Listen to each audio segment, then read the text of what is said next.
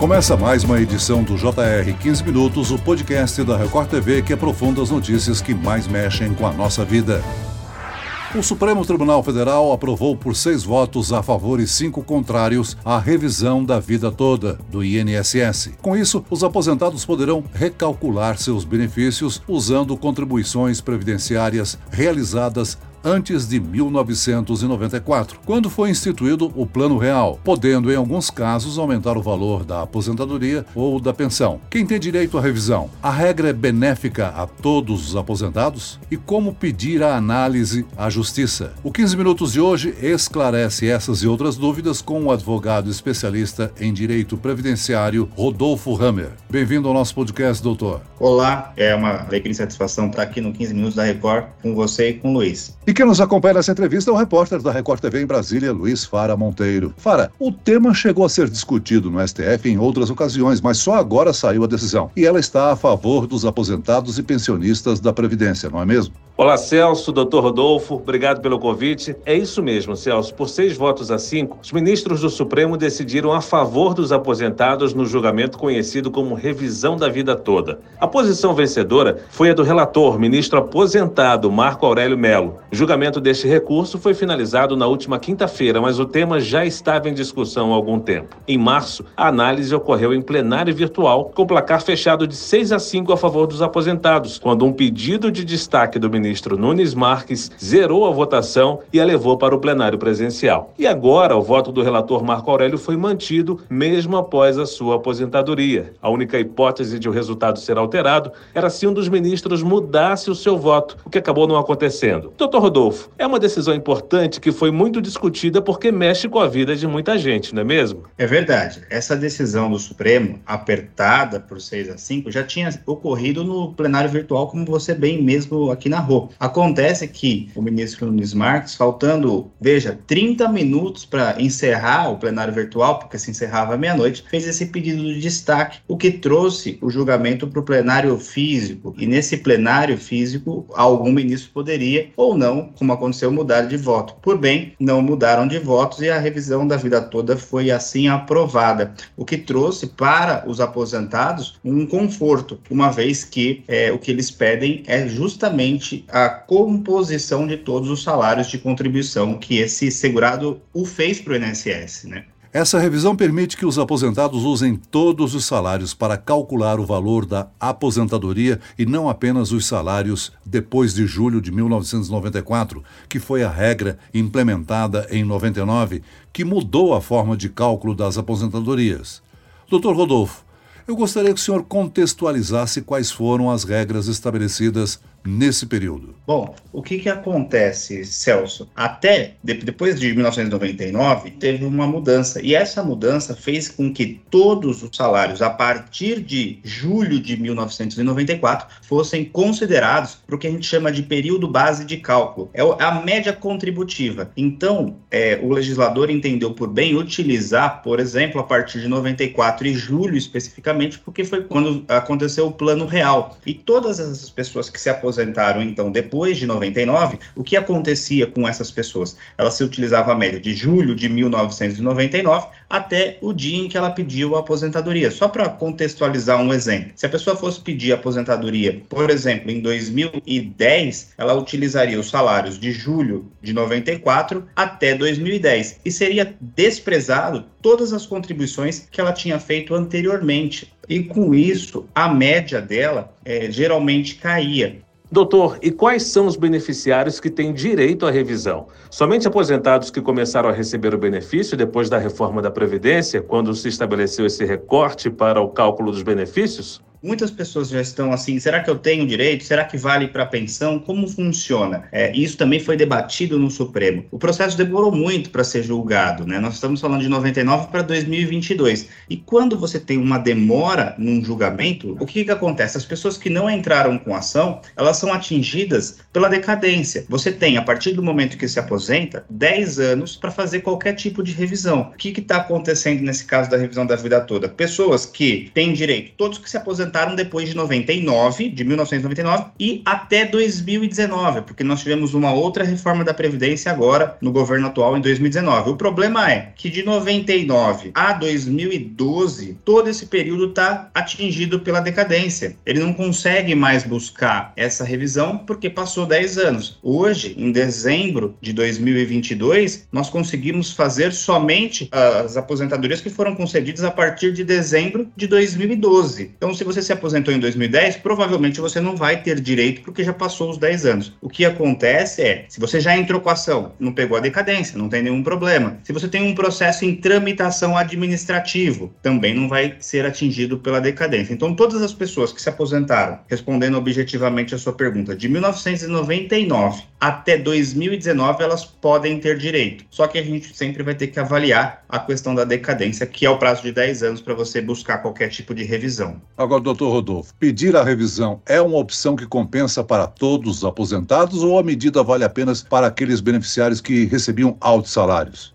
A sua pergunta ela é excelente, porque muita gente pensa que a partir do momento que o Supremo julgou, vai ter a revisão e vai ser boa, vai aumentar a aposentadoria. E não é verdade. Como foi debatido no próprio Supremo, essa ação de revisão ela é de exceção. Poucas pessoas tem direito. Por quê? Porque o natural da vida é que nós comecemos com um salário menor e conforme nós evoluímos na atividade, evoluímos no trabalho, esse salário aumenta, essa contribuição também aumenta. Então, a vida toda ela compensa para quem teve bons salários antes de 1994. É, eu tenho exemplos reais que a gente verifica, por exemplo, a questão de, de quem trabalhava em banco. O banco sempre pagou um bom salário para os funcionários, né? E se essa pessoa pessoa trabalhou, por exemplo, de 1982 até 2000 no banco e se aposentou, ela só conseguiria utilizar de 94 para 2000. Para essa pessoa, se ela teve bons salários antes de 94, ela teria direito. Agora, doutor, pode acontecer do aposentado fazer o pedido e o valor ficar menor do que recebe hoje? É, se você não fizer a conta, você corre sim esse risco. Acontece que quando a revisão é para diminuir o valor, o, o, segurado ele pode não aceitar. O problema é que ele perdeu tempo, ele perdeu dinheiro. Então, o que, que vale a pena? Fazer a conta antes, para não correr esse prejuízo na justiça. Né? Eu já tive um caso, assim, só a título de exemplo, para que as pessoas entendam que a pessoa entrou com uma revisão administrativa e realmente diminuiu o valor, porque ela queria tal, tal data. Então nós tivemos que entrar com outro processo para voltar ao valor anterior. Então ela acaba tendo dois problemas, por isso a necessidade de se fazer conta. E uma coisa muito importante, é,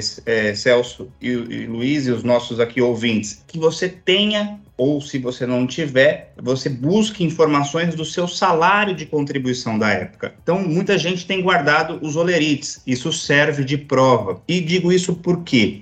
Porque de 1982 para frente, o INSS mantém essas informações num documento chamado CNIS, que é o Cadastro Nacional das Informações Sociais. Você entra no site do meu INSS com seu login e com a sua senha e você consegue baixar essa informação do próprio site do INSS. O problema é que muitas vezes o INSS não tem de 82 para trás e tem muita revisão da vida toda que você está buscando o período de 1970 77, 78, 79, e aí você precisa ter ou a carteira de trabalho, porque na carteira de trabalho vai ter a anotação salarial se teve alteração, ou o próprio olerite. E para evitar surpresas desagradáveis, como deve ser feito esse cálculo, doutor Rodolfo? Eu digo que é o primeiro passo. Muitas pessoas já perguntaram: eu posso ir no INSS e dar entrada sozinho, administrativo, na vida toda? Poder pode, mas vai ser negado porque ainda não tem uma orientação do Ministério da Previdência no sentido de autorizar essa revisão de forma administrativa. Nós não sabemos nem se terá, mas geralmente quando você tem uma revisão de grande impacto, ou seja, que atinge muitas pessoas, o INSS ele cria instrução normativa, ele cria uma norma para que a própria agência assim o faça. O grande problema é, aí é uma, um outro alerta, se você espera muito para entrar com a revisão, você pode ser atingido pelo prazo de 10 10 anos, então é muito importante ficar atento a isso. E além disso, você está perdendo é, recebimentos de retroativo. Por quê? Porque se eu entro com a revisão hoje, eu posso retroceder, voltar cinco anos. Então eu recebo os últimos cinco anos. E toda vez que passa um mês, eu vou perdendo, obviamente, esse mês. Ele entra um para frente, mas ele perde o, o período para trás. Então o meu retroativo diminui. Doutor doutor Rodolfo, de acordo com as suas explicações, a maioria dos aposentados vai ter que recorrer a um contador ou algum especialista capaz de fazer todas essas conversões,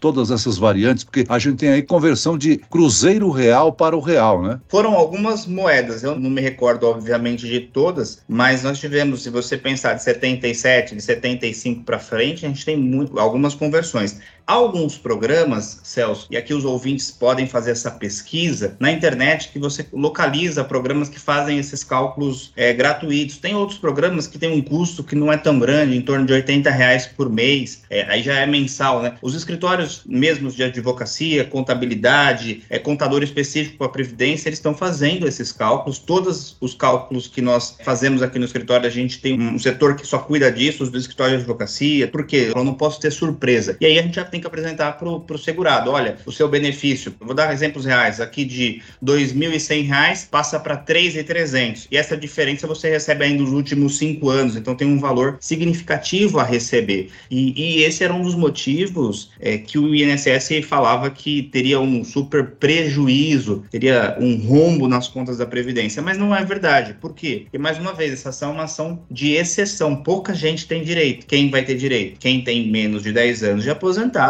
ou se tem mais, mas já entrou com algum pedido de revisão e está em andamento, e quem tinha bons salários antes de 1994. Então, é, ela é realmente uma ação para poucas pessoas, mas esse número de poucas pessoas é grande se você considerar o Brasil inteiro, o tanto de pessoa que aposentou nos últimos 10 anos. Doutor Rodolfo, a medida vale para qualquer tipo de aposentadoria, seja por idade, tempo de contribuição, invalidez e também pensão por morte?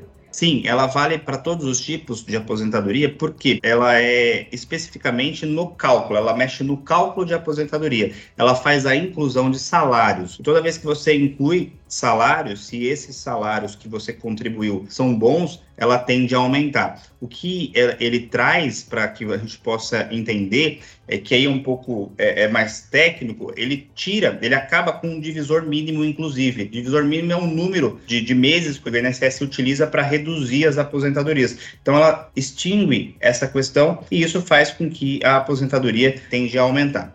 Doutor, com a aprovação final dada pelo Supremo, a revisão e a restituição dos valores não é automática. Apenas aqueles que têm ação na Justiça pedindo a mudança no cálculo terão direito?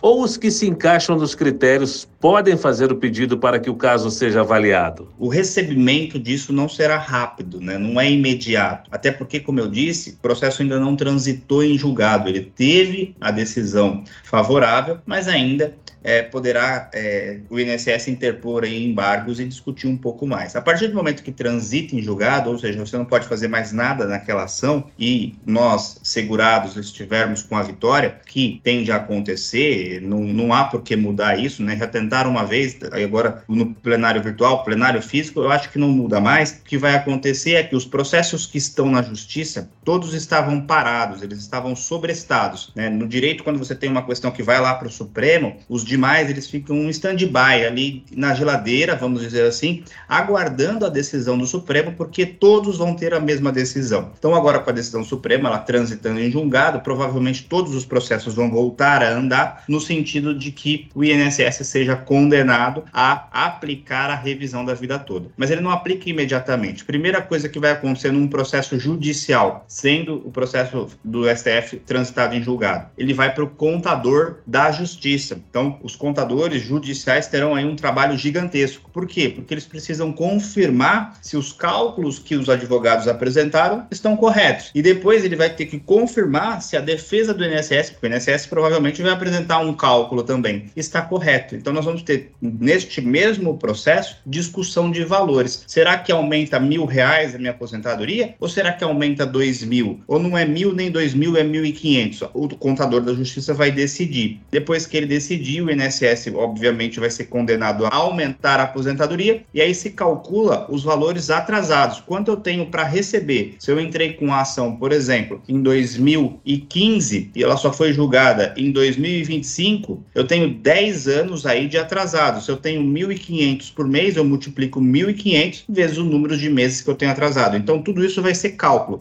Doutor, a revisão da vida toda trará impactos aos cofres públicos? Esse aumento em determinados benefícios pode gerar dificuldades a longo prazo ao governo? É, essa foi uma outra discussão e o próprio ministro Gilmar Mendes foi bem tranquilo, mesmo votando de forma divergente. Ele entendeu é, que não traria impacto, uma vez que não é todo aposentado ou todo pensionista que terá direito a essa revisão. Então, por ser uma revisão de exceção e esses valores já terem sido contribuídos para a Previdência, nada mais está acontecendo do que a retribuição a uma contribuição que foi feita no passado. Muito bem, nós chegamos ao fim desta edição do 15 Minutos. Eu agradeço a participação e as informações do advogado especialista em direito previdenciário, Dr. Rodolfo Hammer. Obrigado, doutor. Eu que agradeço mais uma vez, é uma alegria participar dos 15 minutos e estou sempre à disposição. Um abraço a todos os ouvintes. E aproveito também agradecer a presença do repórter da Record TV em Brasília, Luiz Fara Monteiro. Obrigado, Fara. Obrigado, Celso, pelo convite. Doutor Rodolfo, obrigado pelos esclarecimentos. Um abraço. Esse podcast contou com a produção de David Bezerra e dos estagiários Lucas Brito e Kátia Brazão. Sonoplastia de Marcos Vinícius. Coordenação de conteúdo, Edivaldo Nunes e Deni Almeida. Direção editorial, Tiago Contreira. Vice-presidente de jornalismo, Antônio Guerreiro. E eu, Celso Freitas, te aguardo no próximo episódio. Até lá.